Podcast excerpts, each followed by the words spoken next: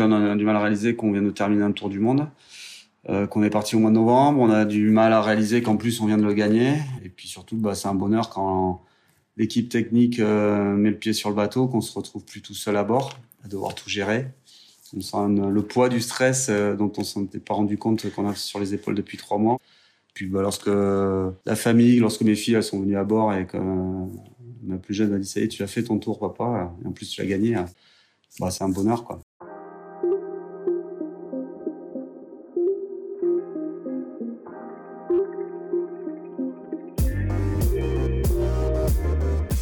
Bonjour et bienvenue, je suis Anne B et tu es sur Storylifique, le podcast 100% outdoor.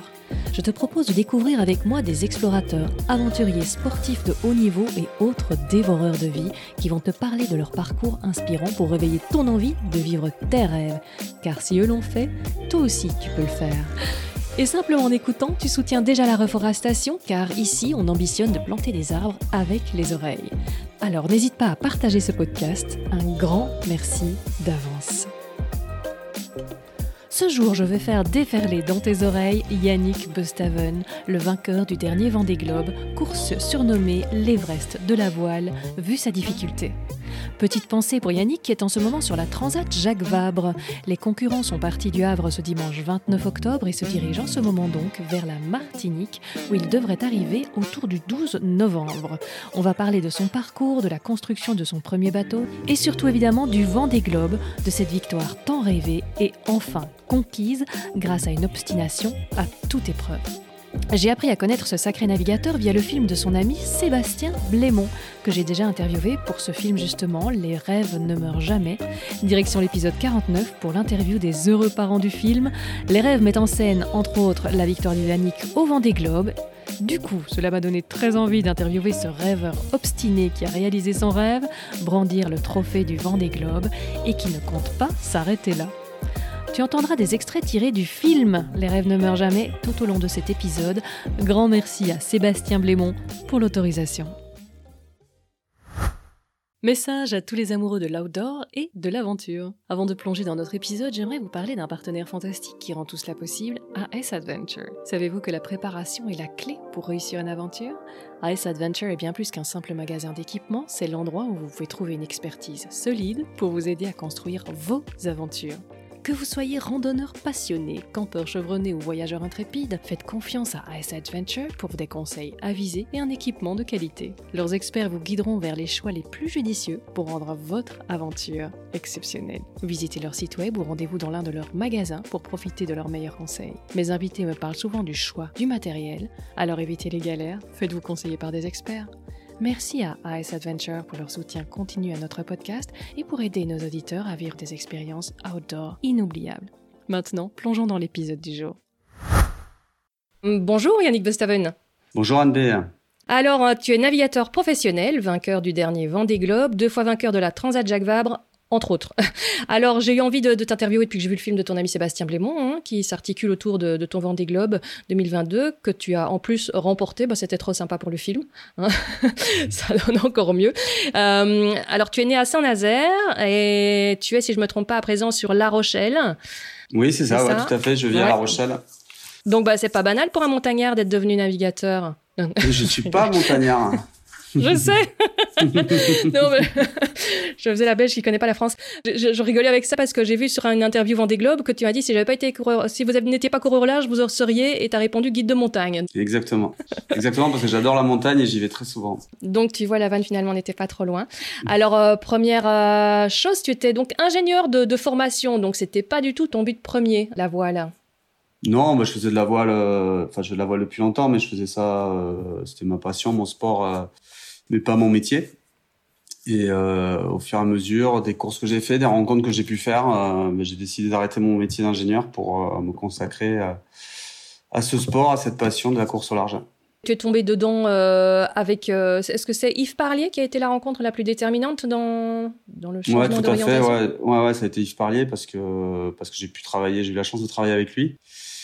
Et, euh, et puis il m'a fait euh, énormément confiance puisqu'on a travaillé euh, sur la construction de ses bateaux, sur ses routages météo, sur plein de choses. Et à l'époque, il parlait, c'était la référence puisqu'en météo, on l'appelait l'extraterrestre dans le milieu. Donc faire confiance à un petit jeune comme moi qui débarquait, c'était une grande marque de qualité de sa part. Et puis voilà. Et puis à un moment donné, je me suis dit tiens, bah, ce qu'il fait lui en solitaire, est-ce que je pourrais pas essayer de le faire un jour? Et du coup, en 99, j'ai eu l'idée de construire un petit bateau de 6 mètres 50 pour faire ma première transatlantique. Et au lieu de partir en équipage, je suis parti tout seul. Voilà. Ouais, voilà, ouais, tu l'as, tu l'as construit de, de, A à Z. Quoi. Yves Parlier, c'est un jusqu'au boutiste juste incroyable. Quoi. C'est dans, dans, le film de ton ami Sébastien. Euh, c'est, c'est quand même le vent des globes, le, le, le plus mythique d'après moi. Quoi. ouais, c'est une, ça, ça, fait partie des grandes histoires du vent des globes, comme celle aussi de Loïc Ferron qui était allé chercher euh, euh, Poupon, Philippe Poupon qui était à l'envers dans les mers du Sud. Enfin, il y a des histoires comme ça, des légendes du vent des globes, des images qui seront inoubliables et qui font la légende de cette euh, belle aventure, de cette belle course. Ouais. Donc cette euh, mini transat sur un bateau que tu avais fabriqué toi, mais ça prend combien de temps de fabriquer un bateau comme ça? Un certain temps, comme on dirait, ça dépend du temps, de l'argent qu'on a.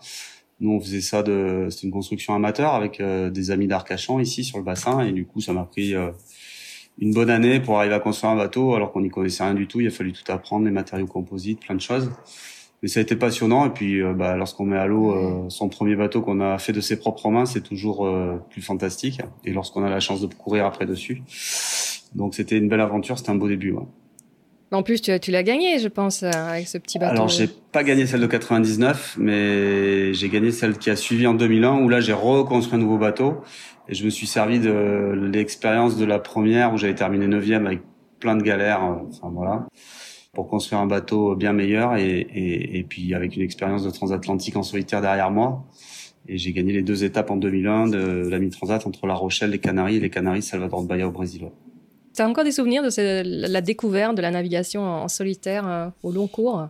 Ouais, carrément, parce que bah, pour moi, c'était certainement mes, plus belles victoires, enfin ma plus belle expérience aussi, parce que parce que je n'y connaissais rien du tout et que j'ai tout découvert et et le stress, la peur, l'humidité, le bonheur, les nuits étoilées dans les alizés, euh, la glisse sur des petits bateaux qui sont des, euh, des kartings. Et euh, ouais, tout ça, c'était c'était top. Un souvenir qui te reste en particulier? Quand on te parle de ce machin-là, tu as une image qui te vient? J'en ai plein. C'est trop dur d'avoir une seule image. C'est l'album entier qui lui arrive dans la tête. ouais, ouais, j'en ai plein, j'en ai plein, plein, plein. L'arrivée à Bahia, bien sûr, dans la baie de tous les saints de nuit. Euh où je savais que j'avais gagné le classement général, mais je savais pas que j'étais en train de gagner la deuxième étape aussi, parce que faut savoir que la Transat, c'est une course sur laquelle on a zéro information, on n'a aucun moyen de communication, donc c'est vraiment du solitaire solo, quoi. Et euh, c'est mhm. une course, euh, bah, pour les puristes, je trouve ça, euh, c'est bien de commencer par là avant de partir sur les grandes courses océaniques qu'on fait après par la suite. Quoi. Le Vendée Globe, vous êtes beaucoup beaucoup plus connecté. Hein. C'est un mieux ou c'est moins bien euh, d'être tout le temps euh, c'est bien aussi parce que c'est bien d'envoyer des images, c'est bien de partager, c'est bien d'emmener euh, tous les gens qui restent à terre avec nous dans nos aventures. Donc de ce côté-là, c'est bien. Après, comme expérience euh, personnelle, euh, philosophie, morale, de se retrouver seul face à soi-même pendant plus d'un mois avec aucune communication avec la terre, c'est c'est une belle expérience aussi. J'en garde un très très très bon souvenir. Et voilà, je ne suis pas un solitaire dans l'âme, mais de, temps en temps, j'aime bien partir sans donner de nouvelles à personne et, et comment ne pas aussi. Euh, de pas avoir de contact humain euh, sur, sur, une, période de, de trois semaines, c'est c'est une belle expérience et c'est pas tout le monde qui a la chance de pouvoir faire ça, surtout dans les sociétés actuelles dans lesquelles on vit. Ouais, carrément, tout à fait d'accord. Ah oui, j'avais une note 1999, Nageo Vigo, c'est la première mini transat, c'était avec Arnaud Boissière. Hein, donc tu là, tu l'avais fait en, tu fait à deux alors. Non, on avait construit, on avait construit deux bateaux, on était partis seuls chacun sur nos bateaux. Arnaud, lui, c'est quatre euh, Vendée Globe déjà. Ouais, tout à fait. Ouais. Waouh, ouais. aussi chapeau quoi. Euh, oui, on avait, j'avais entendu un qui disait qu'il faut être fou pour en faire un deuxième. ouais, Christophe Auguin. Il y en a qui confirment euh, la folie. Hein. ouais, bah ouais, on devient de plus en plus bien. fou. c'est le, plus jamais euh, de la cuite et on recommence après. c'est ça. Ça peut être ça aussi. Alors, en 2008, un premier Vendée Globe a duré deux jours. Euh, ça fait très mal après une prépa de, de, 4 ans, je pense, et même dans la tête de 20 ans, tu disais. Hmm. Ouais, c'est douloureux parce que c'était la, grosse aventure, la grosse échéance, et puis de, s'arrêter aussitôt, d'abandonner aussitôt, c'est comme euh, dans n'importe quel sport. En Formule 1, le premier virage, on va dans les graviers et puis tout s'arrête. Enfin, c'est, dur parce que parce que on est seul, mais il y a beaucoup de personnes qui travaillent avec nous sur ces projets-là. c'est une immense déception pour tous ceux qui nous ont aidés et qui nous ont permis d'être au départ. Et c'était quoi? C'était un, un mât qui avait cassé, je sais plus. C'était un, mât, un qui est tombé, ouais. Un mât qui est tombé dans le golfe de Gascogne et sur cette édition de 2008, on est 6 ou 7 bateaux à démater à peu près dans les mêmes conditions. Donc c'était un pas de bol, mais aussi, enfin voilà, c'était le destin. Oui, il y avait beaucoup de casses. Hein. Ouais, il y avait beaucoup de casses, il y avait une grosse mer formée. Et du coup, ça a été, euh, ça a été, voilà, c'est, c'est pas passé pour moi. Et donc 12 ans pour euh, revenir, 12 ans parce que fallait le temps de, de se dire bon allez, euh, tant pis on reste pas sur l'échec ou? Non, parce que oui, j'avais arrêté, j'avais arrêté un peu la course au large euh, par déception et puis par sacrifice, ça demandait beaucoup de sacrifices. Et puis je m'étais concentré pour lancer une petite entreprise, la société Watansi, à côté pour les hydrogénérateurs. Et pendant deux ans, j'ai vraiment plus navigué. Après, je suis revenu par la petite porte en classe 40, j'ai regagné des courses, notamment la Transat Jacques Vabre en 2011, puis 2015. Et puis au fur et à mesure, j'ai essayé de remonter un projet en renforçant le destin, c'est-à-dire en achetant un bateau sans avoir de sponsor, euh, puis revendant un bateau pour avoir un bateau meilleur, etc., etc., jusqu'à rencontrer euh, Maître Coq, qui est toujours mon partenaire actuel. Euh, mais il m'a fallu beaucoup de temps pour arriver à trouver un bon bateau, m'entourer d'une équipe professionnelle autour de moi, et puis surtout trouver des partenaires solides. Euh, voilà, donc c'est 12 ans. Euh, mais bon, j'ai fait j'ai fait ça bien puisque je suis arrivé à le gagner au bout de 12 ans. Donc, euh, donc euh, voilà, c'était, ça, ça m'a pris du temps. Et ça m'a permis d'être le, le, le, plus vieux vainqueur du Vendée Globe, je crois. Voilà ce qu'on m'a dit à l'arrivée. Ah ouais? Ah ben voilà. Merci pour le coup de vieux. Laissez-moi célébrer la victoire d'abord. Vous êtes gentil. Au journal de 13h en direct, on m'a annoncé cette nouvelle. J'avais même pas cogité ça, mais voilà. Excellent. Mm. Ouais, bah, le What c'était, bah, c'était un, ça n'a pas été quelque chose qui avait commencé à être conçu par euh, un autre euh, marin mythique, Eric Tabarly, c'est ça, c'est correct hein?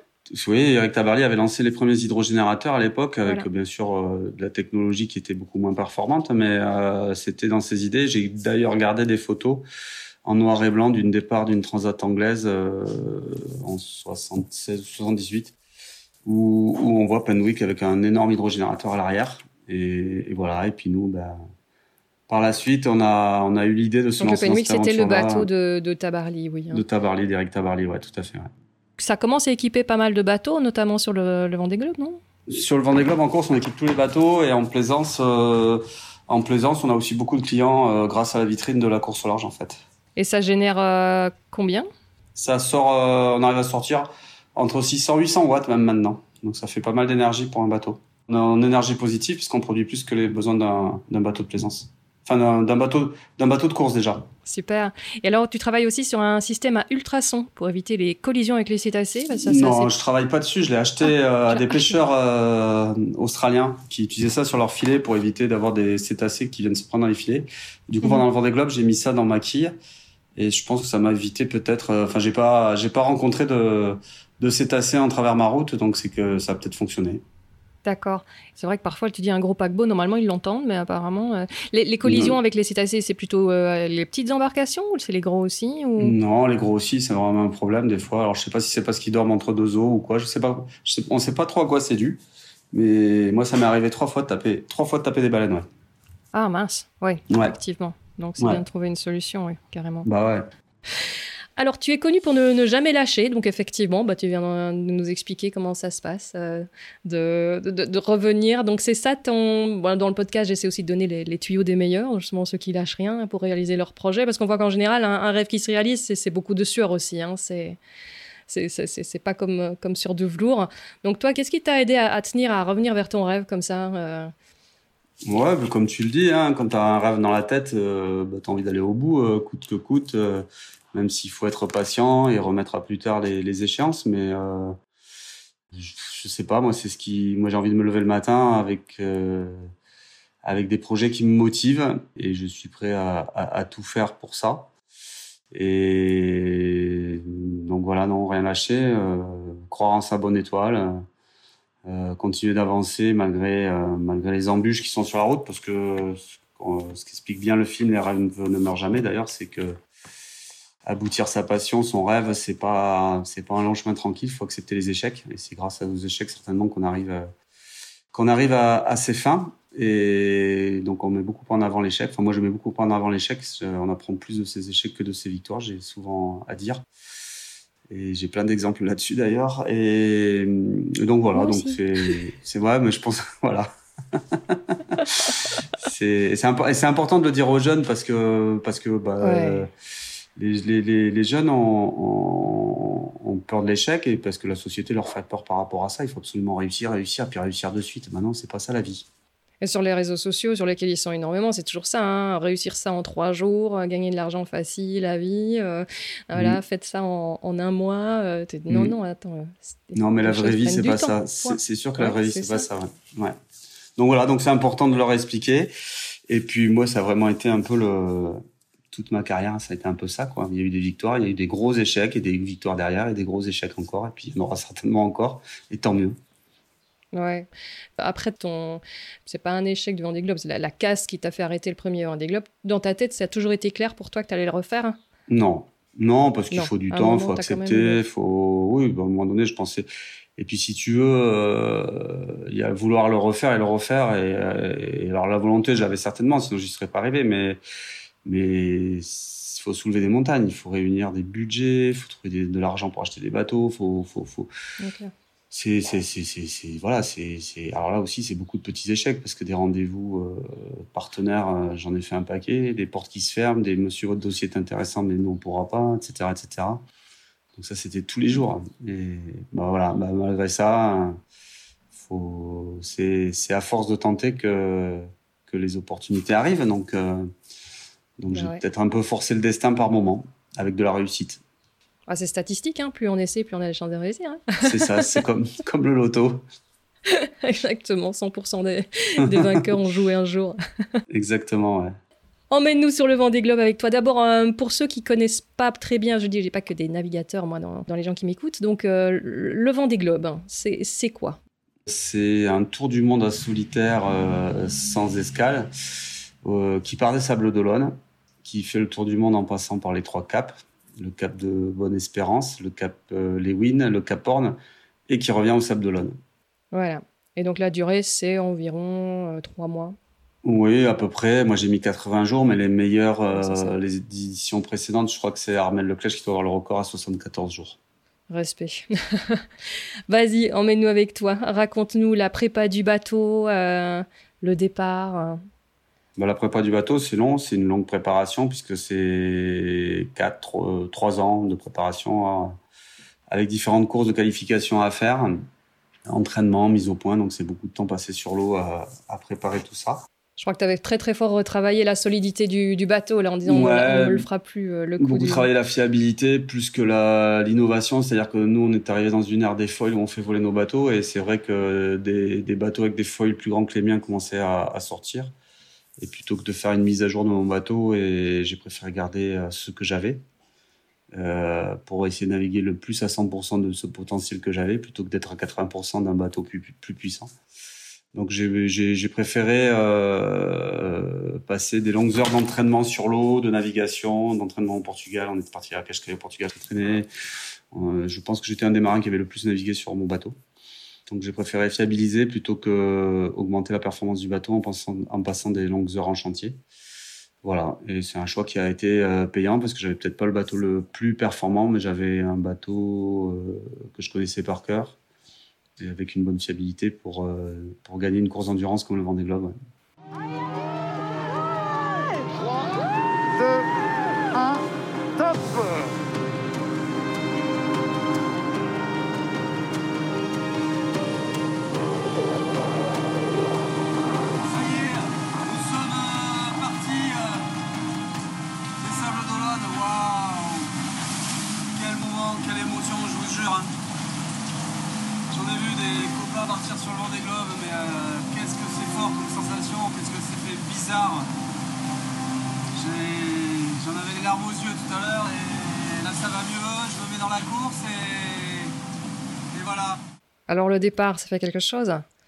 Ouais, le départ c'est bizarre parce que c'est tu sautes un peu dans le grand bain. Hein. C'est trois mois euh, où tu vas plus être à terre, donc euh, où tu sais que tu vas vivre une tranche de vie en concentré où va se passer plein de choses. Il va y avoir des bons des bons moments, mais il va y avoir des moments très difficiles. Donc ça, avant de partir, tu le sais.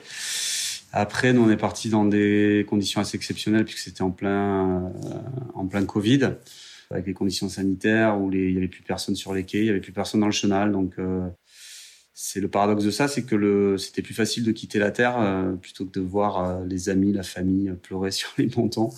On était déjà parti 15 jours avant dans notre tête. Moi, j'allais dire au revoir à mes enfants, à mes filles, 15 jours avant. Donc, j'étais déjà plus ou moins parti avant que le départ soit donné. Ça a peut-être un peu facilité la rupture entre cette vie de terrien et cette vie de marin. Et, et voilà. Et puis le top départ lancé. T'es le seul avant à avoir embrassé le trophée apparemment avant de partir. Bah ouais, parce qu'il y avait personne, il y avait sur le ponton, il y avait personne à embrasser. Donc j'ai pris le trophée et je l'ai embrassé. Et, ça, ça, va donner des, plein d'idées à plein d'autres skippers pour la suite, je pense. Oui, ça va devenir un petit geste mythique. Vas-y, top départ. Bah ouais, top départ, euh, voilà, un départ prudent. Euh, bon, on a du mal un peu à se mettre en course au début quand on part pour trois mois, avec un bon vol de la patrouille de France pour nous dire adieu au-dessus de nos têtes. Et puis, puis voilà, et puis très vite, et eh ben, c'est le golfe de Gascogne qu'on traverse avec une dépression un θ euh, très creuse euh, au large des Canaries. C'était pas des positions normales pour des dépressions à cette époque-là. Mais déjà, on a été très pris dans le vif du sujet euh, quelques jours après le départ avec une dépression très creuse à traverser. Et voilà, voilà le poteau noir le poteau noir est la zone de convergence intertropicale. En français, ça signifie que tu passes de l'hémisphère nord à l'hémisphère sud. Le poteau noir doit son nom à l'aspect noir des grains d'orage que l'on y trouve et le fait de pouvoir y être englué comme dans un piège. Selon une légende, les navires négriers étaient souvent bloqués dans cette zone. La mortalité parmi la cargaison d'esclaves y était importante et l'équipage y jetait les cadavres, d'où l'expression poteau noir. Les marins ne savent jamais à l'avance à quelle sauce ils vont être mangés. Mais cette fois, coup de bol, il y a du vent et son bateau file à toute allure. On explique les poteaux noirs, c'est le poteau noir. Où les... Ouais, vas-y. Les vents, c'est les vents qui changent, non là, non vas-y. C'est un, endroit très, très, très, hein. c'est un endroit très perturbé parce que c'est un endroit où il fait très chaud où il y a beaucoup d'échanges euh, terre-air, on va dire, de température, de, de, de, nuages, d'évaporation d'eau, de, donc des endroits sans vent. Et puis d'un seul coup, des grains nuageux qui se chargent d'eau et qui retombent avec des vents violents, des pluies violentes, des orages. Donc c'est une zone qui peut être plus ou moins large. C'est la zone de convergence intertropicale en termes scientifiques météo, on l'appelle comme ça. Et parfois, on peut la traverser euh, sans quasi s'arrêter parce qu'elle est toute fine et parfois elle est très large et ça peut durer plusieurs jours. Donc, c'est des endroits pour nous, marins en solitaire, qui demandent beaucoup d'efforts et de manœuvres parce que le vent, il varie tout le temps euh, en direction et en force. Donc, euh, c'est des endroits qui peuvent être euh, assez fatigants euh, physiquement, mais aussi moralement. il fait très chaud, très humide avec un vent qui, qui, qui, qui, est pas stable du tout. Donc on aime bien euh, sortir du poteau nord pour récupérer après les alizés de, de, de, de l'hémisphère sud pour, euh, pour descendre l'Atlantique sud. Voilà, et ça, c'est les mers du Sud. Alors, ça, c'est aussi quelque chose. Avant les mers du Sud, il y a toute l'Atlantique Sud à descendre jusqu'au jusqu'à Bonne-Espérance, hein, jusqu'à l'Afrique du Sud. Là aussi, il y a l'anticyclone de Sainte-Hélène à traverser, qui est pas qui est pas une mince affaire. Et c'est pour ça qu'on fait des routes. Euh, très particulière euh, pour aller à l'est. On longe le Brésil, ce qui paraît pas très cohérent, mais au niveau météo, c'est ce qu'il faut faire pour tourner autour de l'anticyclone de Sainte-Hélène et éviter les, les dévents dans son centre. Et après, effectivement, comme tu dis, l'entrée des mers du Sud qui se situe euh, au niveau du, de Bonne-Espérance de l'Afrique du Sud, où là, on part pour euh, trois semaines de manège, ce que j'ai l'habitude d'appeler le manège enchanté, puisque c'est le tour de l'Antarctique. Euh, jusqu'au Cap Horn et dans des conditions qui là commencent à être un peu plus extrêmes avec des vents violents, des mers euh, assez fortes et une température qui dégringole assez vite puisqu'on descend jusqu'à 60 sud. sud.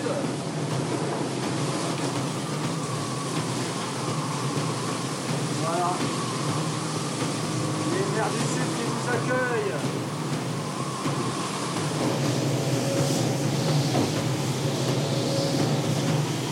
La mer, elle est montée derrière, regarde, regarde ça.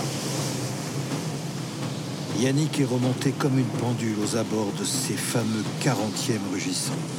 Il devrait passer le cap de Bonne-Espérance dans quelques heures si tout va bien. C'est parti pour un mois dans cet autre monde qu'il ne connaît pas. Les vagues sont gigantesques, les tempêtes terrifiantes, les lumières différentes. C'est magnifique Il voit rien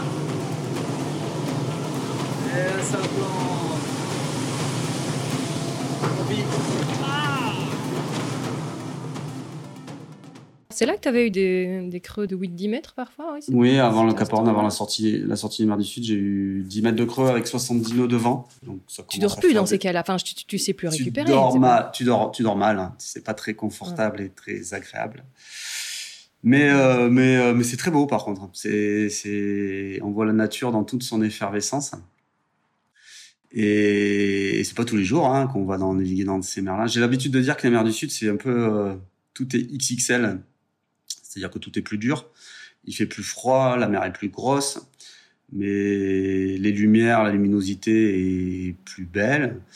Euh, les oiseaux sont plus grands, puisqu'on a des albatros de 4 mètres d'envergure qu'on ne voit jamais euh, euh, dans nos latitudes et qui nous suivent pendant des jours en planant derrière les bateaux. Et voilà, donc c'est vraiment le, le, côté XXL, XXL des émotions. Et c'est marrant parce que c'est un endroit qui me faisait très peur, mais c'est l'endroit que j'ai adoré euh, naviguer pendant ce Vendée Globe-là. Et c'est marrant. C'est ça. Moi, à la limite, je voyais les images quand c'était la pétole, euh, pas de vent, euh, tout calme. Moi, je dis, oh, paradisiaque. Toi, tu étais en train de. Tu aurais bouffé ton t-shirt apparemment à ce moment-là. Ah, tu as même failli tanker à l'eau, il y en a qui disent. oui, pour pousser le bateau, mais c'est tellement difficile de ne pas naviguer, d'être arrêté, alors que lorsqu'on est poussé par le vent, au moins on avance sur la carte. Et moralement, c'est plus facile d'avancer que d'être euh, à l'arrêt, quoi. Surtout ah lorsqu'on est en course. Sébastien et moi, on aurait sorti les lunettes de soleil, les transats sur le pont. on aurait en fait été heureux. Ouais. on, est, on, est, des marins d'eau douce, hein. ça, il n'y a pas de doute. Ça, c'était vraiment dur pour le moral. Alors, comment tu fais pour, euh, pour tenir là, dans, dans la chaleur et ce truc qui n'avance pas? Bah, quand tu fais, tu batailles. Hein, de toute manière, tu, tu, tu, tu, réfléchis pas. Tu changes de voile souvent aussi parce qu'il faut, il faut, il faut gagner mètre par mètre pour se sortir de ces conditions-là. C'est très difficile de se sortir des zones sans vent puisque tu n'avances pas déjà. Donc, euh, c'est plus mmh. les systèmes climatiques qui te passent sur la tête que toi qui, qui, qui joues avec ou qui. Donc, euh, donc voilà, bah, tu, tu prends ton mal en patience et tu essaies de faire avancer le bateau et tu regardes toutes tes heures le classement et tu vois que tu te fais rattraper et tu as envie de tout casser. Et tu n'avais même plus ta bouteille puisque tu l'avais donnée à Neptune. Hein. Donc c'était une bouteille de quoi que tu verses en passant l'équateur euh, De cognac. Cognac Godet, pour ne pas faire publicité. Très, très bonne marque euh, charentaise. Voilà, ça c'est une tradition apparemment. Mm. donc, je, me demande quels sont les animaux qui ont compris le coup, qui suivent les bateaux à cette zone. Je me demandais, euh, point de vue repos, tu fais aussi des astuces en auto-hypnose ou toi, c'est, je crois que tu n'as pas trop de difficultés. Hein. Tu, tu, tu, tombes, tu te relèves. Hein. Moi, bah, quand tu es fatigué, tu dors tout seul. Après, j'essaie de jamais dormir plus d'une heure, de 60 minutes euh, parce que, parce que euh, tu es en course, il peut se passer tellement de choses, le vent varie, la vitesse du bateau. Donc, je fais des, je fais des, des quarts de 60 minutes maximum que je multiplie le plus de fois dans la journée ou dans la nuit, sachant que le corps humain est bien fait comme une plante, euh, on dort mieux la nuit que le jour. Donc j'essaie de faire plus de quarts de nuit de 60 minutes que de la journée. Mais au bout de 24 heures, ça fait quand même pas mal de petits bouts de sommeil cumulés. Donc donc c'est comme ça qu'on arrive à se reposer. Tu fais des études de ton sommeil avant pour voir un petit peu les, non, je, Par curiosité, j'étais allé à l'hôpital faire 48 heures en chambre avec des électrodes partout là pour un peu voir la différence entre le sommeil léger, paradoxal, profond, etc. Mais Bon, c'était juste de la curiosité, ça m'a pas apporté grand chose. Il n'y a pas d'entraînement pour le sommeil à part euh, le fait de se connaître et d'avoir euh, l'expérience et l'habitude. Mais mhm. euh, il n'y a pas d'entraînement spécifique pour ça. Je m'amuse pas chez moi à mettre le réveil toutes les heures pour m'entraîner. Ah, de toute façon, si tu as eu des enfants, je veux dire, le sommeil coupé, tu connais. Hein. Non, ils, ils, sont dormis très vite. Oh la vache Ah, j'ai pas eu les mêmes modèles. Hein. Faut leur mettre un, peu de cognac dans le biberon, ça aide. Ah, il n'y a pas qu'à Neptune. Ok, bon. oh, C'était bien sûr une blague. Euh, si je te parle d'une nuit en enfer, tu verras certainement celle dans laquelle je veux parler. Oui, ouais, bah, c'était le sauvetage pas de. français, ça, ma question. Le sauvetage, le sauvetage de Kevin Escoffier, ouais. quand PRB a coulé, ça a été compliqué de, de, déjà faire demi-tour parce qu'il faut rouler les voiles, remonter au vent, ça tape fort et puis et, puis derrière ben, la recherche toute la nuit en n'ayant aucun moyen de, de, communication avec lui, en pensant que, que ça ne servait à rien. Euh, avec une température ambiante de 6 degrés, une mer forte, un vent fort. Donc il y a eu beaucoup de chance euh, qu'au petit matin, Jean Lecam le récupère. Et tu plus, plus les heures passent, moins y a, on sait bien que voilà, chaque heure, qui, c'est, c'est une, chance en moins. Ah, oui, dans ces températures-là, c'est sûr que, que, que, plus les heures passaient, plus je pensais que ça allait être vraiment compliqué de, de sortir de cette histoire-là. Elle me dit euh, Tu es un peu loin de Kevin, il faut que tu fasses demi-tour, mais est-ce que tu serais prêt à rejoindre Jean pour, euh, avoir plus de chance je lui dis Mais tu, me demandes pas si je suis prêt à le faire. bien sûr, je vais le faire. Là, tu, changes de voilure, tu es au portant, tu pars au pré, il y avait 6 mètres de creux. Tu arrives sur zone. Première personne que j'appelle à VHF, c'est Jean, qui était un peu dépité parce que la tombée de la nuit, il avait raté Kevin. Et on a passé une nuit d'enfer. C'était une nuit en enfer, il n'y a pas d'autre mot. Moi, j'avais froid, j'avais mal déjà sur le pont à chercher Kevin. Et je me dis, mais l'autre, dans son radeau de survie, comment il doit souffrir quoi? Il doit se renverser. Les vagues doivent le renverser. Moi, le bateau, il, chahutait de droite, de gauche et tout. Et plus les heures passaient, plus franchement, moi j'ai pensé que c'était mort. J'ai pensé que c'était fini. Et euh, quand petit matin, euh, Jean a dit euh, j'ai récupéré Kevin, déjà sur le coup j'y ai pas cru, je dis pas je rêvais, j'ai mis du temps à me remettre en route. Puis après, bah, la, course reprend son cours et puis tu, tu reprends confiance et puis c'est reparti et puis c'est voilà quoi. comment ça casse un bateau comme ça au point de, de boups couler C'est un problème structurel, un bateau qui a été modifié justement, qui était avec des dérives droites et qui est passé avec des grands foils et, voilà et ça peut casser c'est on essaye grâce à nos à nos jauges IMOCA et d'avoir des normes de sécurité de plus en plus importantes et des structurelles aussi mais bon on n'est pas à l'abri de ce de ce genre d'expérience sachant qu'on fait tout pour éviter ça bien sûr ah, tu as dit ça va être un bah, très dur déjà ça et puis se remettre dans la course parce que tout à coup euh, la course s'arrête complètement dans la tête c'est clair que Revenir avec un mm. pot en moins, c'est juste pas envisageable. Donc, euh, mm. on a quelque part déjà éclipsé la course et puis se, remettre dedans et il t'a fallu un petit temps. Ouais, bien sûr, parce que au petit matin, quand il faut repartir, réattaquer, euh, eh ben, on se pose des questions. Hein. Si le bateau du voisin a cassé, pourquoi le nôtre il tiendrait euh, C'est pas évident de, se remettre en mode j'oublie l'accident et je remets la poignée dans le coin. Et donc voilà, mais pour moi, ça s'est bien passé parce que quand l'accident est survenu, j'étais quatrième en fait, et j'ai dû, bah, on s'est fait doubler par des bateaux pendant la nuit euh, de recherche. Du coup, bah, j'ai dû redoubler tous les bateaux que j'avais déjà doublés, donc ça aussi, ça m'a un peu euh, remis du rouge un peu dans les yeux et, j'ai, voilà, je me suis fait un plaisir à les rattraper un par un jusqu'à prendre la tête le 16 décembre du, du Vendée Globe. Ça, c'est l'esprit de compétiteur qui a repris là-dessus. Bah, Très compétiteur dans l'arme alors? Ouais, ouais, ouais, j'aime bien ça. J'aime bien, oui, oui, j'aime bien la compétition, c'est sûr. J'aime pas être derrière. Si tu ne faisais plus de compétition, tu continuerais à naviguer ou ça perdrait ah tout intérêt pour toi? C'est le, le, programme d'après Vendée Globe d'ailleurs.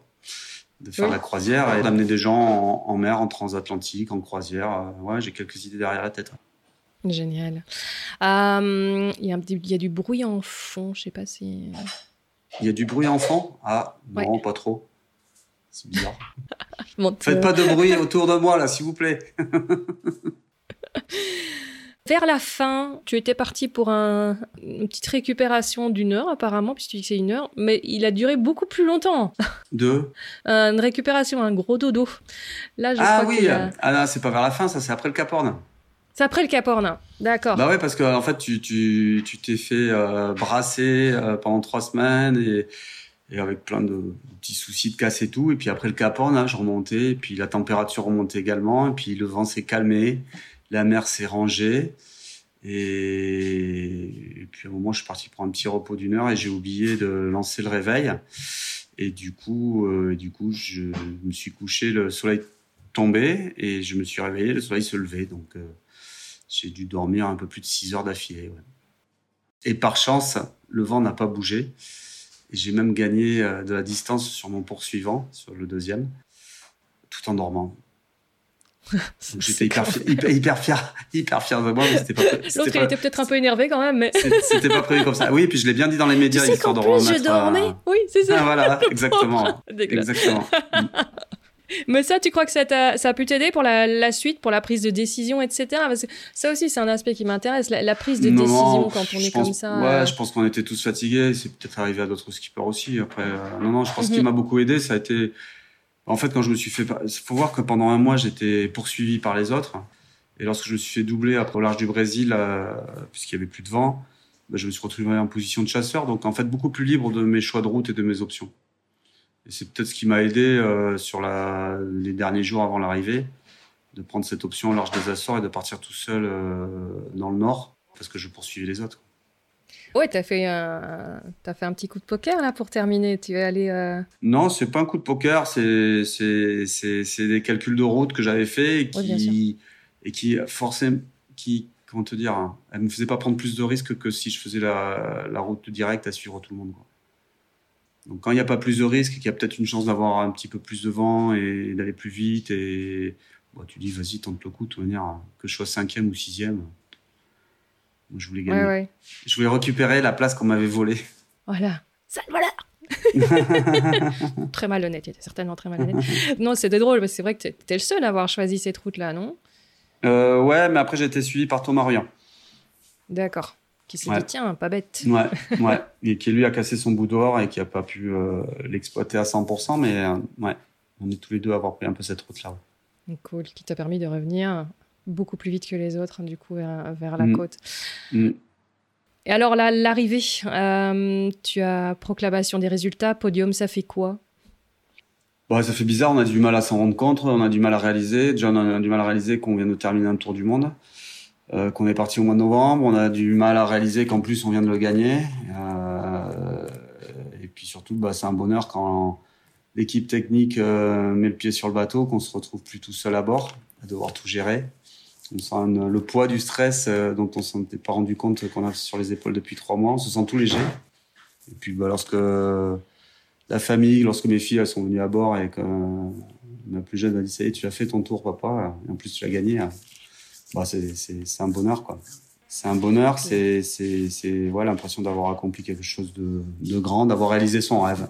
Hmm. On est sur un petit nuage pendant longtemps. C'est l'impression de vivre un rêve, d'halluciner, quoi.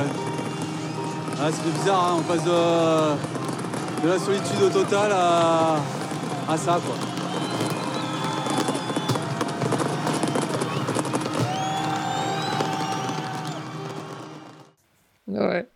Et donc, tu l'avais gagné avec euh, la. J'ai pas envie de dire grâce à, mais plutôt via la compensation euh, justement octroyée pour la participation au sauvetage de Kevin Escoffier. Évidemment, ça provoque toujours hein, quelques polémiques, mais bon, moi, je suis bien convaincu du bien fondé du, timing de compensation. Mais par contre, j'ai trouvé une interview de, ton pote Sébastien, à qui le journaliste Bastien Loquet euh, a demandé si tu allais refaire un vent des globes suite à cette victoire. Sébastien, il arrive, il a dit J'en sais rien, mais il a dit quelque chose d'un peu rigolo ce matin. Il a dit J'ai gagné, mais je suis pas passé la ligne en premier, donc je vais devoir le refaire. bah, c'est peut-être euh, c'est peut-être euh, ce qui me motive le plus. Ouais. Euh, c'est vrai que non, j'ai envie d'y retourner. C'est une chance. Moi, j'ai couru après ça toute ma vie, d'avoir des sponsors, de pouvoir faire le tour du monde, le Vendée Globe et tout. Et, et maintenant que j'ai ça, que j'ai la chance, que c'est mon partenaire en plus qui m'a proposé de, de repartir. J'ai eu un coup de fil deux jours après l'arrivée où il me dit qu'est-ce que tu fais pour les quatre années à venir? J'ai dit bah attendez, je vais réfléchir un peu. Et donc, euh, donc cette chance-là, oui, j'ai envie de continuer à vivre de cette passion-là parce que c'est une vie quand même euh, trépidante et puis d'y retourner. Et c'est vrai que ce qui me motive le plus pour faire un beau Vendée Globe, c'est ce que j'ai dit, ouais, c'est j'ai pas j'ai pas coupé la ligne euh, le premier, même si j'ai gagné le Vendée Globe, donc il faut que j'y retourne. Et puis d'autre part, j'ai pas vu le Cap Horn parce que je suis passé très au large, très au-dessus du Cap Horn parce qu'il y avait du vrai mauvais temps. Et j'ai pas vu le Rocher Mythique, donc ça fait quand même deux bonnes raisons d'y retourner voir ça. Ok, bah, je tiens à te féliciter parce qu'un euh, un, petit truc euh, à l'arrivée du Vendée Globe, c'est qu'on se demande toujours quelle, est la première chose que les marins vont demander en retournement sur Terre. Il y en a des steaks, il y en a c'était pizza. Toi, c'était une bière. Oui, bah alors, j'espère qu'elle était bonne et j'espère qu'elle était belge. Eh, sans doute, mais fraîche. c'est marrant, c'est ce, qui me, c'est, ce qui me manquait le plus en bouche. Alors, je suis pas un, grand consommateur de bière, hein, loin de là, mais j'avais envie de, ouais, j'avais envie d'une bonne bière. Mais donc la, victoire, ça s'est pas arrêté là. Je sais pas combien de euh, temps après c'était le, marin de l'année où tu avais été, mais tu pensais absolument pas être élu. Ouais, je pensais pas. Si, je savais que j'avais des chances quand même en gagnant le Vendée. Ah oui. Le, le Vendée j'avais déjà été nominé euh, en 2015, je crois. Et euh, voilà, c'est un autre marin, un grand marin, Franck Hamas, qui m'a dit avant que je monte sur scène, de toute manière, c'est toi qui es le marin de l'année. Mais euh, non, ce qui était assez marrant, c'est que bah, avant d'être, c'était où Ah, je me rappelle même plus la salle où ils m'ont remis. Enfin, c'est une grande, grande salle parisienne. C'est pas l'Olympia L'Olympia, merci. De rien, j'ai préparé. ouais, ouais, pas bah, Ça se voit pas toujours, mais. mais non, non, mais j'étais troublé parce qu'avant d'aller à l'Olympia, je, je, sortais de l'Elysée quand même. C'est pas tous les jours qu'on sort de l'Elysée pour aller à l'Olympia. Non, pas vraiment. avec toute ma bande de potes, où on était invité par euh, Monsieur le Président Emmanuel Macron. Donc je suis allé avec toute ma bande de potes euh, à l'Elysée pour recevoir la Légion d'honneur. Et, et, et, on partageait le pot avec. Euh, avec notre cher président et Brigitte. Et, on a dû interrompre parce qu'on m'attendait à l'Olympia. Tu vois, quand même, c'est dommage. J'aurais bien profité de ce Excusez-moi, j'ai d'autres obligations, monsieur le président. Voilà. Donc j'ai reçu. c'est classe. J'ai reçu, j'ai reçu la Légion d'honneur et, le titre de marin de l'année dans la, dans la même soirée. Ce qui fait beaucoup pour un seul homme, mais c'était un très, un très très bon moment qu'on a, qu'on a dignement fêté. Euh, euh, voilà. Ah oui. Euh, bon, j'en dirai pas plus. me racontait qu'il savait plus où il était dans Paris. oui, mais c'est quelqu'un de fragile, Sébastien. Sébastien, si tu nous entends, désolé. Hein. Je couperai pas. ouais, c'est vrai que ça doit être une the soirée, quoi. Il n'y en aura pas deux comme ça dans, dans vie, c'est pas possible. C'est classe. Et puis d'avoir la reconnaissance déjà des siens. Et, et, et, je te promets que, sans parler de politique ou quoi que ce soit, le discours qu'a fait le président sur ma carrière, et eh ben, ça m'a énormément touché parce que c'était fait avec toute simplicité par un président passionné de voile et de course au large d'ailleurs. Il me l'a dit en off mmh. après. Et, voilà, ça fait du, ça fait du bien, ça fait plaisir d'être euh, reconnu comme ça et, et d'être, euh, d'avoir un parcours de carrière souligné par euh, un, grand homme d'État, un président de la République. C'est, c'est, quelque chose d'important pour un, pour un sportif ou pour, pour n'importe qui d'ailleurs. Et voilà. Sur la Légion d'honneur, au début, j'étais franchement, je comprenais pas pourquoi on me remettait la Légion d'honneur parce que j'ai rien fait d'exceptionnel. Et c'est lui-même qui m'a dit, mais c'est parce que vous êtes un exemple qu'on vous donne la Légion d'honneur. J'ai trouvé ça très bien. Ah, ça, ça fait plutôt plaisir. Ça, c'est clair. Qu'est-ce qu'elle en a pensé, ta famille, quand tu as fait ce voyage? Elle s'inquiétait parce qu'elle s'y voyait très mal, elle, son papa ou euh. maman, pendant autant de temps. Ouais, mais mes filles, moi, elles sont habituées parce qu'elles me voient souvent partir en mer et voilà, depuis qu'elles sont nées. Euh, c'est mon métier de faire de la course au large, donc du coup, euh, du coup, bah, elles l'ont vécu à leur façon. Euh, elles m'ont pas montré leur peine avant le départ. Ça, déjà, elles ont été fortes par rapport à ça.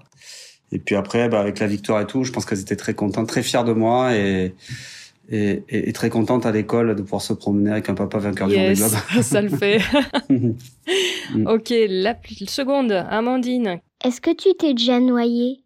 Je me dis, bon, écoute, je l'interview, c'est que ça va. Ah bah non, Bien heureusement, sinon je serais pas, pas, là pour te raconter. Donc non, non, non, j'ai jamais eu euh, d'accident de ce type en bateau, heureusement. Ça marche, jamais eu de, grosses frayeurs? Oh non, on a toujours un peu des frayeurs, et voilà, mais ça va. Ah bah ça va, elles sont rassurées. Parce que leur père veut faire de la voile, je crois qu'elles commencent à stresser. Hein. ah, il faut. Quels sont les, moments que tu préfères dans, ta discipline? Les moments que je préfère Bon, plein. Euh, plein, plein, plein. Quand ça se passe bien à bord, que le bateau va vite, euh, qu'il fait chaud plutôt, que ça glisse dans les alizés. Non, non, il y a plein de moments que je préfère, que j'aime bien. C'est bah, toute la préparation de, des courses. Euh, puis bah, quand ça gagne, c'est encore mieux. Clairement. Mais non, non, c'est une question difficile à répondre parce que j'aime un peu tout ce que je. Il n'y a pas de préférence. Oui, tout sauf est bien. la pétole, ça on a compris. oui, sauf la pétole et sauf les ennuis techniques aussi, ça arrive parfois. Et c'est maintenant les, les, évolutions techniques que tu vois depuis le début de ta, ta carrière hein. Bon, les foils, principalement, c'est l'évolution technique principale sur nos bateaux.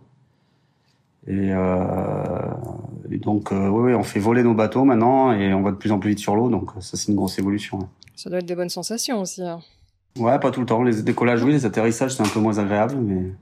Ah, ok. Mais, ouais, ah, faut pas atterrir. Oui, c'est ça, faudrait pas atterrir, mais là, ça, on fait constamment ça. Compliqué. C'est clair. Euh, quel est l'échec qui t'a le plus appris?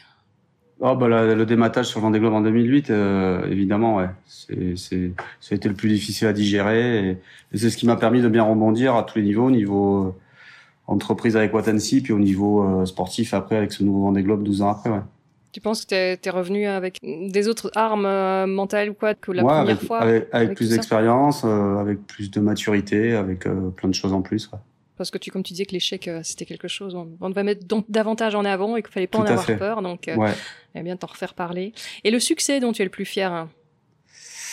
Bah, mes, deux victoires, mes deux victoires principales, c'est Mini Transat en 2001 et le Vendée Globe dernièrement, 2021. Donc voilà, de succès. Euh, bon, il y en a eu d'autres, mais c'est deux succès à 20, années, 20 ans de différence d'âge. Euh, c'est des succès importants pour moi.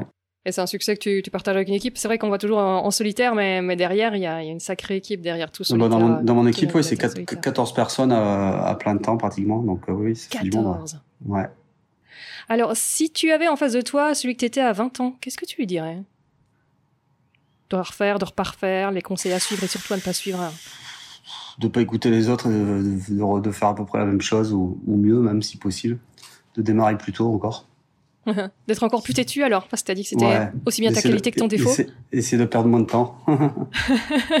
Dans ton monde justement, quels sont les, conseils ou avis que tu entends souvent et qui sont complètement erronés d'après toi? Euh, Je sais pas. Non, je sais pas. Franchement, j'écoute pas les autres beaucoup, donc euh, que quand c'est intéressant. Merci d'écouter les questions, c'est trop sympa. Euh, c'est intéressant. Moi, j'espère. Alors, c'est quoi les, ingrédients pour euh, réussir un, rêve, un grand projet? Bah, Comme on disait tout à l'heure, euh, c'est de ne de, de, pas avoir peur des échecs déjà et de, de foncer, de se donner tous les moyens d'aboutir en ses rêves, en ses objectifs. voilà, même si la route est longue, même s'il y a beaucoup d'obstacles, même si c'est pas le chemin, la ligne droite la plus directe pas hésiter à, à, se relever, à continuer, à tenter, à tenter jusqu'à ce que ça fonctionne. Pour toi, le, succès, c'est du talent, du travail, ou surtout du travail, et c'est le travail qui fait venir le talent? C'est surtout du travail, ouais. Mhm. C'est Jacques, Jacques Brel qui disait dans le film que le talent, ça n'existe pas. Ouais, ouais, ouais, ouais, tout à fait. On y mm. revient, on y revient. Est-ce qu'il y a une citation qui t'inspire, ou une histoire qui te motive, un truc qui te... Là, comme ça, là? Non, il y a des, des, des, histoires d'hommes et d'aventures, euh, oui, qui m'inspirent certainement, mais mais non, non, pas de citation particulière. Je suis pas très. Euh, et une histoire d'homme qui t'inspire, euh, qui te fait dire, nous on dirait, waouh, qu'est mecti. Ouais, non, bah dans la voile, il y a toutes les histoires des, anciens, des tabarlis, des motossiers, bien sûr, qui ont été très inspirantes. qui, qui Motossier, Bernard Motossier, qui a écrit un très beau livre, La Longue Route, entre autres. Donc c'est des gens qui étaient euh, certainement complètement décalés par rapport à, leur époque. Hein. Et Motossier, moi je ne connais pas son histoire, tu peux en deux mots nous Ben Motossier il est parti faire le, pour la première course autour du monde en solitaire d'Angleterre, donc là ils partaient tous un peu quand ils voulaient. Et puis euh, après avoir fait le tour de l'Antarctique, passé le Cap Horn, il était largement en tête, plutôt que de remonter en Angleterre euh, pour rejoindre un monde de terriens qui lui plaisait pas trop. Euh, ben, il a continué, à, il a décidé de faire un deuxième tour. Voilà, donc il a fait durer le plaisir et puis euh, dans le cadre de son deuxième tour, il s'est arrêté en Polynésie, puis s'est posé là-bas, il s'est marié avec une jolie polynésienne et il est resté là-bas. Ah extra. quand le double Vendée Globe Ouais. Alors, quelle est ton actualité du moment ou tes, tes projets futurs?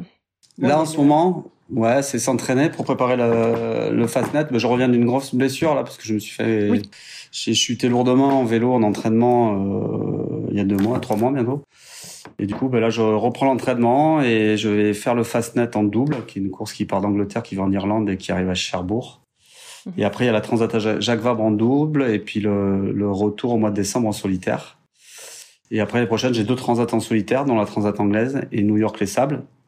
Et après, le Vendée Globe. Donc, j'ai un programme euh, assez rempli. Je pense ne pas m'ennuyer jusqu'à 2025. Ah ouais, voilà. Mais oui, mais j'essaie de te choper pendant que tu étais blessé, justement. Euh, mm. Paf, je tombe le jour où tu reprends l'entraînement. Ah ben voilà. Ah, hein. ben voilà. bon, voilà, j'essaie de pas déranger. J'ai essayé. J'ai raté, mm. mais j'ai essayé. Tu préfères euh, en solitaire, en double, tu aimes les deux ou... Non, du solitaire, j'en ai beaucoup fait, donc j'aime beaucoup ça, mais j'aime aussi beaucoup l'équipage et je désespère pas de faire un tour du monde en équipage en course. Un de ces quatre, parce que, parce que je trouve ça sympa aussi. Ah, extra. Et euh, si on veut te suivre, suivre ton actualité, c'est sur ton site euh, web, sur les réseaux euh? Ouais, c'est ça, sur Facebook, Instagram.